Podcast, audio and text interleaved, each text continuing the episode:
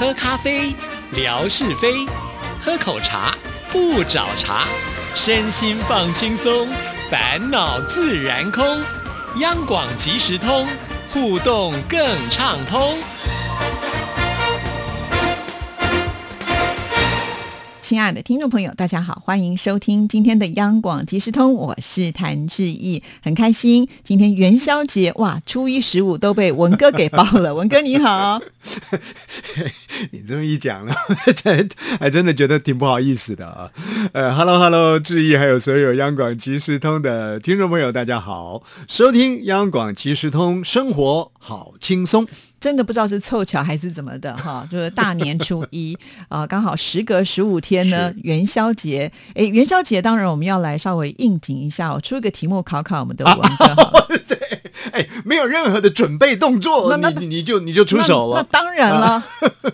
其实我我本来想你说什么初一十五啊，都都我都来了啊。原来这个今年的大年初一啊，就上了央广即时通的节目。然后呢，今年的这个正月十五，就今天也。上了这个央广机中东东东的节目，天哪，说都不会话了啊！那当然是很开心的事情。可是我觉得更开心的是，在一年的第一个月圆日，哎，这个意义特别啊，所以我就想到了那个狼的那个呼嚎的这个声音。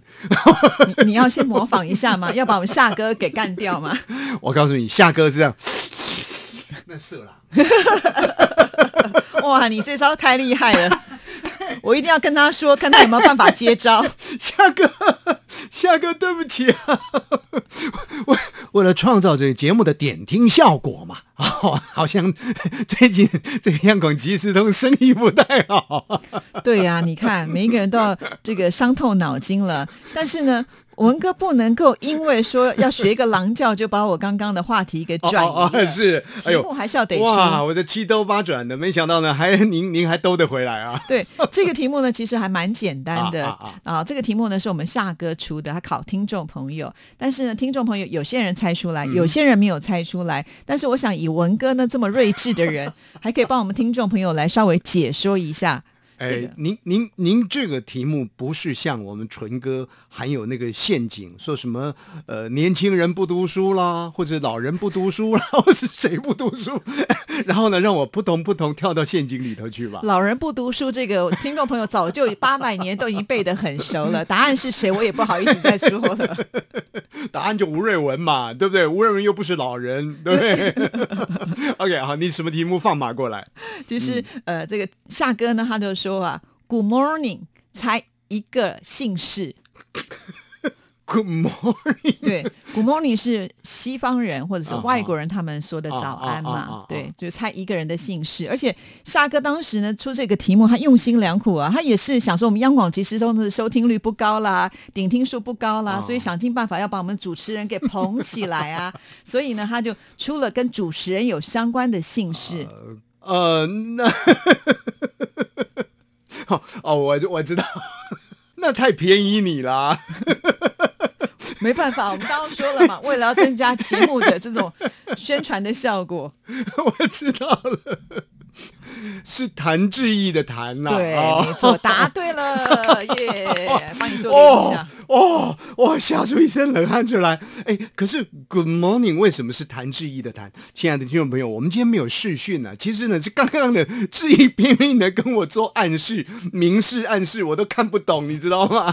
后来呢，我大致上知道，因为他一直比着他自己呀，而且跟主持人的姓有关。我一想，一直比着他自己，难道姓谢吗？好，谭志毅的谭跟 Good morning 有什么关联？嗯，因为呢，西方人说早安，把我们的谈拆解一下，言字旁就是说的意思嘛。啊，对，是。那我右边刚好是一个西方的西，下面又是一个早安的早，所以 西方人说早安就用 Good morning 喽。是这个谭志毅呢，就每次看到人家人家问他说，请问贵姓啊？谭志毅说免贵姓，免贵姓。我我叫做。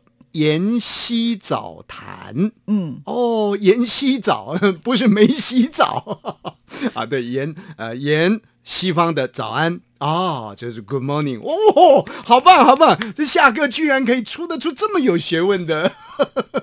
是啦，灯谜来。对，好，其实猜灯谜呢不是我们今天的一个主轴啦啊，因为呢，在呃星期三的时候，已经有我们另外两位大将主持人啊，冠佑呢跟祝玉呢做了一个现场的特别节目，让听众朋友来猜。那文哥来呢，当然还有呢其他的这个有学问的部分要介绍给听众朋友。今天跟呃这个算是香料吗？还是？蔬菜，我觉得它应该比较算是香料吧，对不对？对，其实呃，可以用调味料来来统称它。哦，对对对。那那我觉得今天这个话题呢，跟灯谜呃也也或许可以连接上一些一些关系啊。是是是。因为因为呃，我我不晓得在中国大陆的这个朋友，您您有没有吃过这样的一个呃蔬菜啦，或者是我们说调味品啦，尤其是我们说那个炒蛤蜊。嗯，炒蛤蜊的时候呢，放这这就台湾人来说呢，放这样东西下去呢，那觉得那个蛤蜊特别好吃。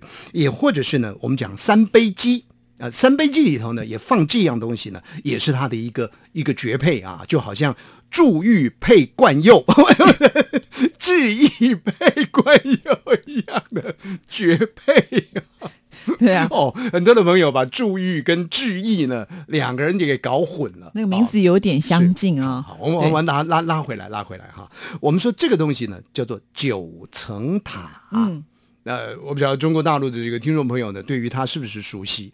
那像我们家呢，呃，有时候周末假日啊吃蛋饼啊，有这个蛋饼什么什么培根蛋饼啦，呃，什么什么火腿蛋饼啦，都吃腻了啊，就会想说那吃吃。九层塔蛋饼哦，哎，九层塔蛋饼我觉得很香，很好吃，对啊，感觉不一样，而且有一种吃到蔬菜的感觉。是九层塔，它的味道非常的浓郁哈，所以我觉得呃，在这个料理当中加了九层塔之后呢，就会有一种很特殊的风味呈现出来。刚才我们提到了像是三杯鸡呀，呃，还有一个是巧克力呀，巧克力都一定要放，杏鲍菇啦，对。还有一个一定也要放的，我不知道你有没有吃过，就是 盐酥鸡。是我们在买盐酥鸡的时候，老板都说你要不要加九层塔？哦，那个拿下去炸一下之后呢，把它捞上来，哇，那一整袋的盐酥鸡的香气就好像画龙点睛一样的。这所有的这个听众朋友呢？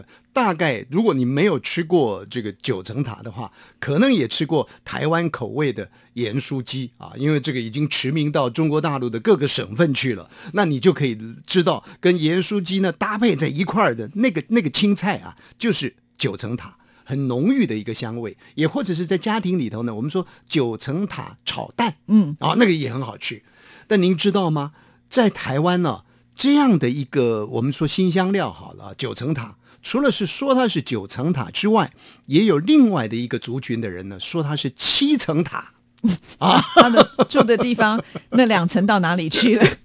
所以啦，这个就要探讨一下。那么一般来讲，以前比较我们说呢，有所谓的地区的分野的时候呢，嗯，像闽南人啊，闽南来自呃中国大陆福建的这个沿海移民过来的人呢，比较讲的是九层塔。而像我们的这个节目部的经理袁碧文袁经理呢，他们家呢讲的是七层塔，但是讲的都是同样一个盐酥鸡里头的那个蔬菜。那怎么会差两层呢？觉得好奇怪，好奇怪。稍微稍微解释一下，嗯，其实这个九层塔、七层塔，古时候的名称呢不叫这个，叫做什么呢？叫做罗勒。哦啊，罗勒，罗勒就是我们说四维罗了，勒呢就是我们说勒紧这个裤腰带的那个呃罗勒。但是这个罗勒为什么叫罗勒呢？其实它是从印度传到中国来的，所以呢，也许印度那那一方的人呢说的是罗勒，罗勒，罗勒，就传到中国来了，就把它翻译过来，就叫做罗勒。但罗勒这种东西呢，传到呃比较比较这个中原地带的时候呢，其实。一般的这个呃中国人呢不喜欢吃啊，一直传传传传到南方来的时候，哎，这不一样了。南方人呢觉得说，哎，这个九层塔啊，这个罗勒，当时还叫罗勒，哎，这个罗勒呢好吃，而且呢在医药的这个用品，就是使用上面，觉得它呢是属于微量的这种清香剂啊，它有串气的那个功能在里头。所以呢，大家就喜欢呢，呃，吃这个罗勒，然后呢，跟这个饮食呢相互的搭配在一块儿。可是罗勒罗勒呢，觉得讲起来好沉重啊，所以后来就发展出了闽南人叫它叫做九层塔。那为什么叫做九层塔呢？因为这个罗勒啊，这个现在叫九层塔的九层塔啊，它开花的这个花的形状呢，就像宝塔的形状。这么厉害，所以亲爱的听众朋友，您您可以去想象，或者是您可以去呃呃，就是搜寻一下九层塔，你就可以看到它开花的那个形状，像是一层一层的这个塔，所以叫九层塔。那我们刚刚前面讲了，好，那闽南人叫九层塔，那为什么客家人叫七层塔呢？差了这个两层，原因何在？呃，有一种说法了啊，这个客家人基本上我们原经理他是不会接受的，他们讲说呢，闽南人因为闽南的比较富庶。嗯，这个富庶的地方啊，所以呢，他们所看到的，不管是建的楼层塔高大概九层呢，代表是一个最高的楼层了。那至于说这个客家人呢，因为他们比较勤俭啦，呃，比较来自于比较贫瘠的地方，所以他们看到的这建筑物的高度呢，大概七层就很了不起了。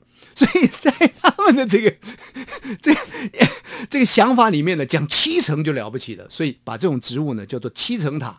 那闽南人呢是叫做九层塔。这个时候客家人出来抗议了，这谁谁做的这个糊弄的一个解释啊？绝对不是这样子的啊！另外有一个讲法，那这个我我比较认同这样的一个讲法了，就是另外的这个讲法。他说呢，其实啊是看这个叫做九层塔的塔花，嗯，它的花序的高。跟低，因为呢品种的不相同，有的花序比较低的就叫做七层塔哦，有的花序呢比较高的，哎，那就叫九层塔哦。哦，这么一说呢，闽南人好了接受吧，客家人我靠，绝对不是讲说的，这还好嘞。如果现在台北人看的话，那还得了，就变成一零一层塔，一零一层塔。所以，呃，我觉得这是这是非常有趣的一件事情，而且我我我我在我印象中呢，这种呃九层塔、七层塔啊，是台湾人这个共同的记忆。那你看看刚刚志毅谈到的，就是说，哦，你看看我们在这个盐酥鸡的里头就会放进九层塔，更何况呢，在我们的这个生活当中呢，配料上面呢放一些九层塔在里面呢，有它一定的那种馨香效果、诱惑人的地方，但是。从医学的角度上来说，哎，它还是有功效的啊。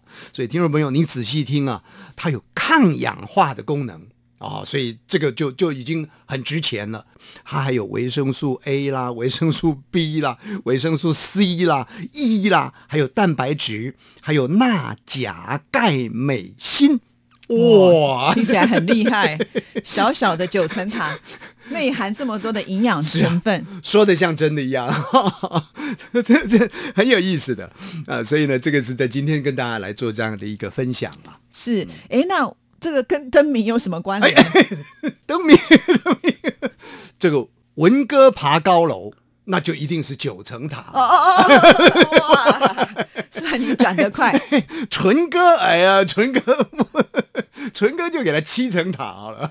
哇，这个挺有意思的。你你这不够意思。我刚刚那个随便说说，你还真的问我嘞，我一下脑筋转不过来。但是你反应非常的快啊，对不对？文哥，文哥要这个爬塔，就当然是九层塔。我这个这个是很厉害的一个说法啊。那其实我们呃在吃这个九层塔的时候，我们刚才讲的说，哎。拌炒一下，好像不用做那么久，那个味道反而比较好。都是稍微炒辣啊啦，或者是说呃这个杏鲍菇啦，都是好像在最后起锅的时候稍微去搅和一下就好。这个这个就你内行啦，这个我就不行了。你你吃会吃得出来啊？哎，你你这是怎么什么意思呢？这好像讲说你就只会吃而已，吃当然吃得出来。嗯，但是盐酥鸡的那个九层塔又不一样哦，它好像炸的有点酥酥的，嗯啊，酥脆酥脆的这种感觉。有两种做法哦，太好了太好了。有一种呢，就是它就是要起锅之前就把它丢下去炸一下，然后拿出来，那个我觉得是香气。有一些呢，就像你讲，很爱吃九层塔的，知道九层塔它是一个很好的食材的人，他们会把那个拿去裹粉。去炸，就类似像盐酥鸡一样，就包了另外一层，然后再去炸，哦，就变得很大只，很蓬松。对对对对对，这就好像我们吃那个所谓的呃茶精一样啊，它也是呃，我我们到一般的名店，它也会去炸那个茶茶，其实就是茶的茶叶片。啊，那感觉出来呢，那个食材又不一样啊，有一种很清香、清新的感觉。不过坦白讲，那裹了一层油，哦 刚刚前面的讲的有那么多的维他命哦，恐怕都已经是完全完全不不复存在了。是是，我以前一直在想说，他取这个名字跟塔是不是真的有关联？今天才知道说，哦，原来是跟那个花的形状，我还没有看过它的花宝塔一样。啊，所以也许啦，这个志毅呢，可以去截一些图呢，让听众朋友来看一看。我就不知道这个九层塔在中国大陆啊，这一般的听众朋友接触的状况如何了。但是确实跟盐酥鸡连接在一起的，你的这个印象就会更为深刻。对，那九层塔，我觉得台语要请文哥跟大家讲。哎呀，这个好啊，因为这个 小时候其实我听不太懂，我我比较没有办法直接翻翻成九层塔。坦白讲，好吃，但是呢，是有还有还有蛮蛮难讲的。九九台语叫做金能沙西五六七八告告告啊告啊告就是九层层呢，在这个地方呢不叫做展呐啊，叫做展高赞塔高赞塔啊高赞塔赞就是一层楼一层楼一层楼的意思。啊，比如说我们讲一零一七霸展。哦，几把掌，就就几把控一，呃呃，几把控一。其实一零一正确的讲法应该是八十九层楼了啊，但是呢，他们就已经那么高了，就把取名叫做一零一了啊。那一层楼一层楼就是展啊，高站塔啊，塔就是塔嘛，宝塔的塔，高站塔。那七站塔啊，七层塔啊，基能山西国那七啊，七站塔。但是呢，七站塔不是闽南人讲的，是客家人讲的，所以呢。一两三四五了，下次找客 找找袁姐来。我想说你真的会，还在那边翻着手指数，好厉害啊！想说今天做功课做的很了不起啊。不过刚刚说到那个酒就很有意思，我们前总统马英九，对不对？那如果说照刚刚这样子，金能三喜狗那七不会告。哎，这这你讲的，这你讲的，我跟我一点关系都没有。你如果讲成马英告，听起来就怪怪的。因为这个告听起来是另外一个动物，就是狗，对不对？听起来好像在骂人。那可是当名字的时候，酒应该怎么念？呃，gu gu 啊，gu 啊，马英九 啊。那这个 gu 呢，其实又有另外一个好的音的连接了。哦啊，好的，就好像我们讲说啊，平安归，平安归，那个乌龟的龟，可是就是归来的归啊，感觉是很好的。马英九，这个 gu 呢，有一种。比较长长久久的闽南语的发音比较贴近，比较像酒的那个。对对对，闽南语的发音久长久的久呢叫固哦，妈言固啊，不不不是这样发音，妈言固，那感觉呢就比较。这个这个连接，以前那个梁山伯与祝英台里面有一个四九嘛，啊啊，那不能叫做四告，应该在讲台语话，细告 更难听，对不对？好像死掉的狗，他觉得，哎，今天这这大过年的，这这这这青春玉女红星啊，怎么讲话这样子呢？他叫素旧啊啊，素旧素旧啊，所以呢。用在名字里头都叫做 “gu”，但是，一般我们呃看到呢，在政党之间的一种对峙的时候呢，互相攻讦的时候呢，就会故意把那个名字呢讲成了另外一一个发音了。其实讲到这个呢，我就想到说，今天的这个灯谜也很有意思。以前我曾经听人家讲过一个灯谜啊，我们还有一点点时间嘛，说呢，这个大狗公鸡一起啼啼啼啼叫叫啊，在一个花园广场里头。啊，猜一个当时啊正在进行的重要两岸的会议，叫做孤汪会谈。咕咕咕，咕咕咕，汪汪汪，叫孤汪会谈呐。啊，不过呢，这个都是很遥远的这个历史了。当然，我们也很盼望啊，尤其最近呢这段时间呢，这个台湾呢，整个这个国安系统呢又重新在在整理嘛啊。那我们又有新的这个陆委会的主委出来，也期待说两岸能够随着这个春暖花开呢，能够有这个融冰的契机，继续能够猜灯谜，咕咕咕。终于在我们节目这个结束之前呢，文哥把今天节目呢稍微反正了一点哈，让我前面这个说了不该说的话呢，觉得今天的这个节目终于呢也回到正轨了。好了，谢谢文哥，谢谢，拜拜，拜拜。